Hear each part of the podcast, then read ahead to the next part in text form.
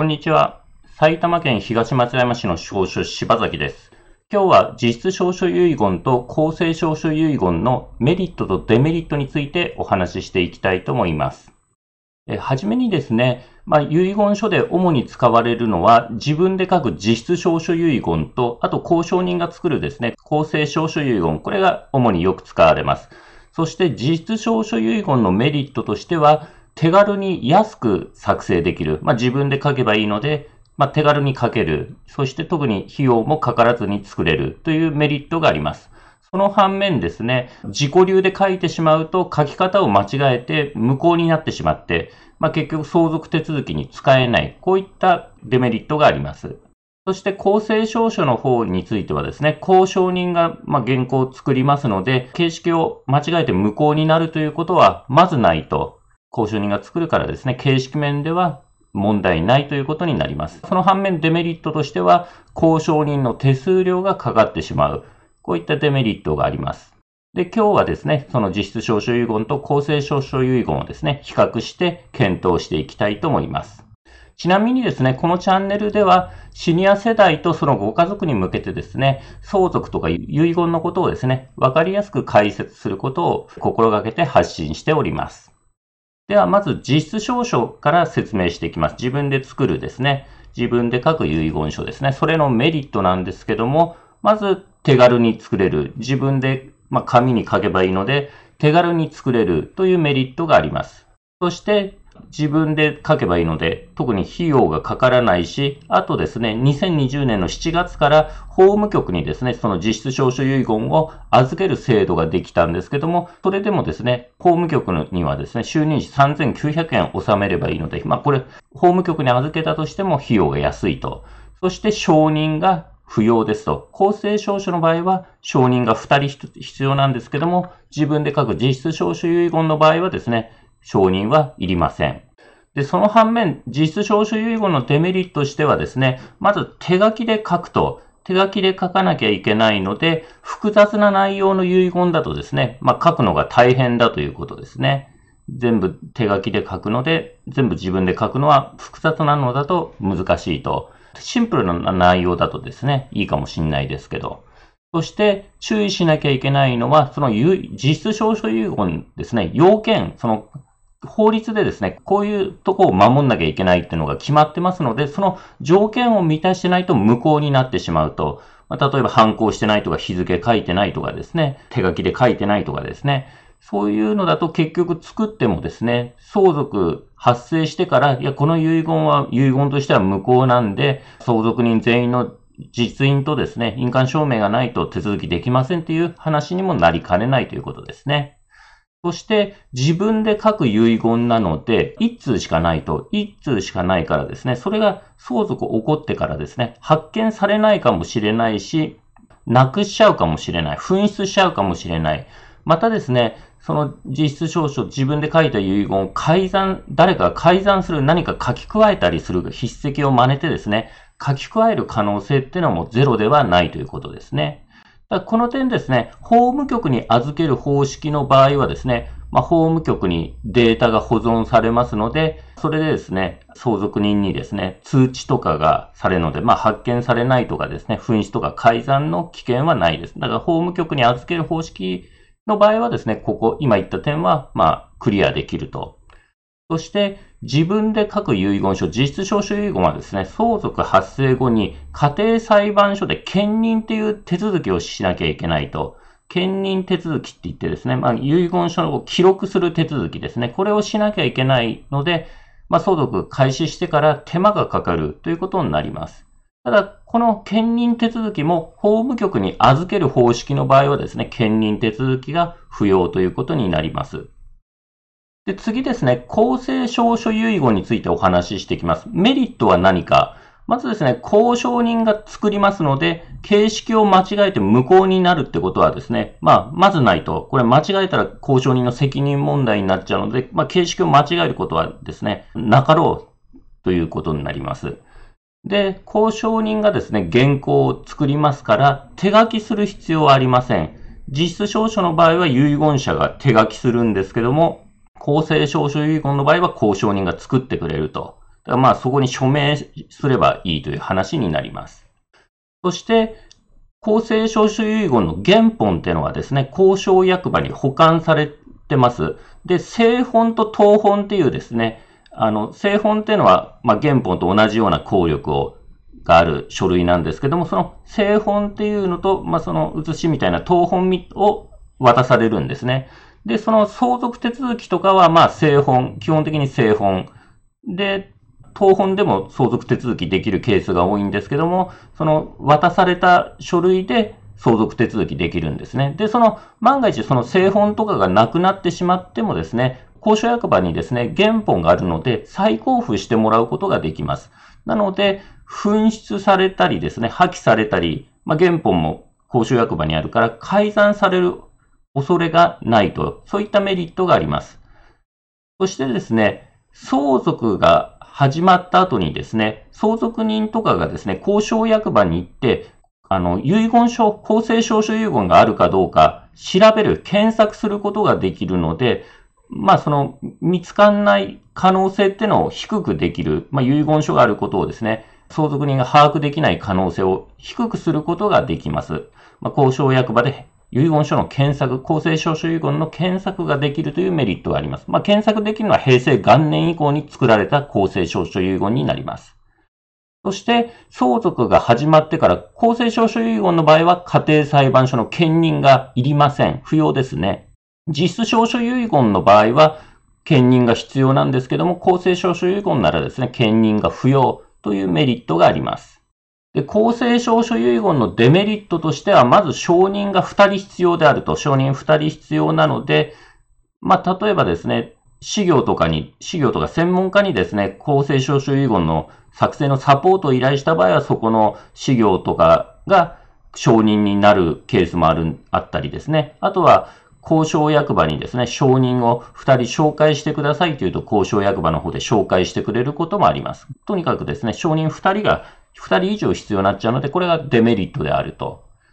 あとはですね、交渉人の手数料がかかります。交渉人の手数料がかかるので、お金が自分で書く遺言よりもかかりますと。で、この交渉人手数料はですね、財産を渡す人数とか、財産の額によって変わりまして、一応、その交渉役場のですね、その手数料の表みたいなのがあって、それで計算していくんですけども、まあ、自宅不動産とですね、まあ、預貯金、まあ、1000万、2000万、3000万とかがですね、こういったのが主な財産であるですね、まあ、一般のご家庭みたいなのを想定して、まあ、相続人が2人とか3人ぐらいのケース、まあ、将来の推定相続人が2人、3人のケースで、だとですね、大体交渉人手数料としては数万円から10万円ぐらいかなという印象があります。ただこれはまあ条件によって変わってくるんで、財産が多かったり、分ける人数が多かったり、まあ、その個々の事案によって手数料はですね、変わってくるので、最終的な金額っていうのはですね、交渉人が原稿を打ち込み終わってですね、まあ、この内容だと、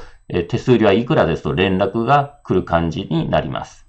そして、公正証書遺言のデメリットとしてはですね、交渉役場に行く必要があると。まあ、最終的に作るときはですね、交渉人と面談して、遺言書、どういう遺言を作りたいの口頭でですね、交渉人に説明して、それを交渉人が打ち込ん、原稿を作ってですね、それを読み聞かせて、そしてそれで OK であれば遺言者が署名、押印するという流れになります。なので、交渉役場に行く必要があると。で、ただですね、病気とか怪我とかでですね、交渉役場に行けない場合は、交渉人に自宅とか病院に出張してもらうこともできるんですけども、出張してもらうと手数料が高くなります。交渉人の手数料が1.5倍にですね、えっ、ー、と、日当が加わったり、交通費が加わったりとですね、費用が増えちゃうので、行けるんであれば交渉役場に行った方が手数料が安いということになります。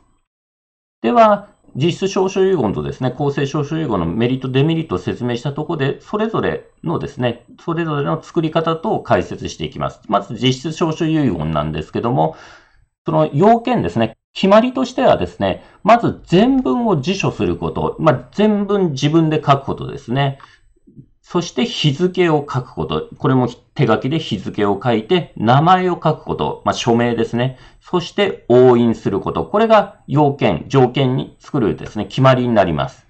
で、まず全文を辞書することで、で、法律が変わりまして、財産目録っていうのは手書きでなくても良くなりました。まあ、例えば、本文で、まあ、別紙1の不動産を誰々に相続させるとか書いて、で、別紙1をですね、ワープロ打ちで、こう、不動産の内容を書いていくんですね。不動産の表示を書いていって、そして、ただ、その別財産目録の部分もですね、署名と押印をしなきゃいけません。各ページ、財産目録が複数枚あったら、各ページに署名、押印するという決まりがあるので注意してください。その財産目録を除いては全部手書きで書く。これがまず第一のですね、決まりですね。そして日付を手書きで書かなきゃいけない。本文には日付をですね、手書きで書くと。なので、年月日をですね、正確に記載してください。そして名前も書くと。名前も署名。まあ、基本的には戸籍の通りにですね、正確に氏名を書いておいた方が望ましいかと思います。そして、押印すること。印鑑を忘れるケースがたまにありますけども、必ず反抗をしてください。で法律上は認め印とかでもいいんですけども、まあ、できればご本人の実印をですね、押した方がですね、あとあと、まあ、ご本人が確かに作ったんだっていうですね、その資料の一つになりますからね、実印の方が望ましいと言えます。で、自分で書く遺言にですね、その2020年の7月からその自分で書いた実質証書遺言を法務局に保管する制度ができました。自分で書いたその遺言をですね、法務局に持ち込みまして、そして法務局に原本保管します。保管する手続きをして、そしてその遺言書をですね、画像データにします。法務局の方で。そうするとですね、相続人はですね、相続開始後に遺言書の証明書を法務局で取得できます。遺言書の証明書ですね。遺言書情報証明書っていうですね、書類を法務局で取得できる。これは遺言書の画像データからですね、そこから証明書を法務局が作成するんですけども、その遺言書の証明書を使ってですね、不動産の名義変更とか預金の払い戻し、相続手続きができるということになります。そうするとですね、普通のじ自分で書く遺言だとですね、その一通しかないからなくしちゃうと困るって話になるんだけど、この法務局に預ける方式であればですね、原本は法務局にあるし、証明書をこう発行してもらうから、その万が一遺言書の証明書をなくしちゃったとしてもですね、法務局でまた交付してもらこう再発行してもらえる。こういうメリットがあります。だからなくさない、紛失されないというですね、メリットがあります。そしてこの法務局に預ける方式の実質証書遺言はですね、相続発生後、家庭裁判所の兼任は不要になります。まあ、この点、スムーズに相続手続きができると。そしてですね、えー、遺言書の交付請求、遺言書の証、あ、誰かですね、相続人の一人がですね、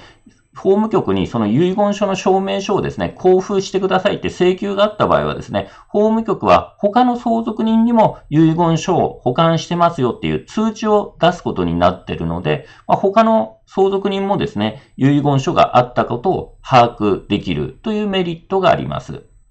で、あとはですね、あらかじめですね、その遺言書保管するときに、法務局がですね、その遺言者が亡くなったことを知ったらですね、この人に通知してくださいよっていうですね、指定もしとくことができるので、例えばですね、相続人の誰か一人とかですね、遺言執行者とか、誰か一人にですね、その遺言者が死亡したら法務局から通知を送ってくださいっていう登録をしとくことができるので、まあそうすればですね、遺言書が存在することを知らせることができる。相続が始まってから法務局からの通じで知らせることができる。こういったメリットがあります。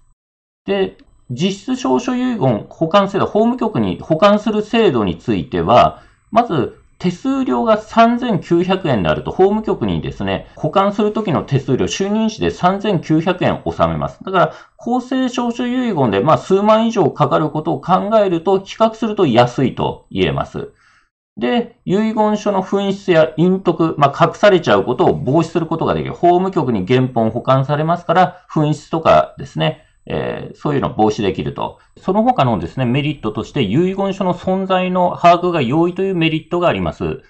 遺言者が亡くなった時にですね、あらかじめ指定しておけばですね、指定した人にですね、法務局から連絡が行くと遺言書ありますよという連絡が行くし、そして相続人の一人がですね、遺言書の証明書の交付請求を法務局にするとですね、法務局は他の相続人にも遺言書を保管している旨の通知を送ります。またですね、法務局に預ける方式のですね、実質証書遺言の場合はですね、相続発生後、家庭裁判所の兼任の手続きが不要というメリットがあるので、まあ、この点もですね、相続手続きをスムーズに行える、こういう利点があります。では、公正証書遺言の作り方について解説していきます。公正証書遺言はですね、まあ、交渉人と面談しまして、まあ、証人2人のですね、立ち会いのもとですね、遺言者が交渉人に遺言の内容を口で伝えます。口頭で伝えると、まあ、実際にはですね、交渉人とあらかじめですね、やり取りして、まあ、どういう遺言の内容にしたいのか伝えてですね、あらかじめ原稿は交渉人が打ち込んでおくんですけども、交渉役場に行った時に、まずは遺言者が遺言、どういう遺言を作りたいのか口頭で伝えます。そして交渉人がそれを筆記して、まあ、原稿を作ってですね、まあ、実際には原稿はあらかじめ打ち込んでるんですけども、まあ、交渉人が作った原稿をですね、遺言者と証人に交渉人が読み聞かせます。そして、遺言者と証人がですね、まあ、その内容で良ければ、遺言書の原本に署名、押印します。署名、押印してですね、そして、遺言者がですね、署名できないときはですね、交渉人がその旨を記載して署名に変えることができます。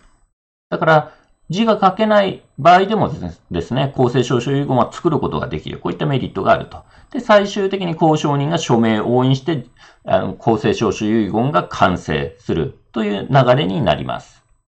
で、交渉役場にですね、提出する書類としては、まず、遺言者の印鑑証明書、印鑑証明書を提出しますと。あとはですね、遺言者と相続人との関係がわかる戸籍謄本とかですね、まあ、戸籍謄本必要なのを取って出すと。で、これ、事業とか専門家にサポートを依頼した場合はですね、そっちの事業の方で取る戸籍とか集めるのを手伝うケースもあります。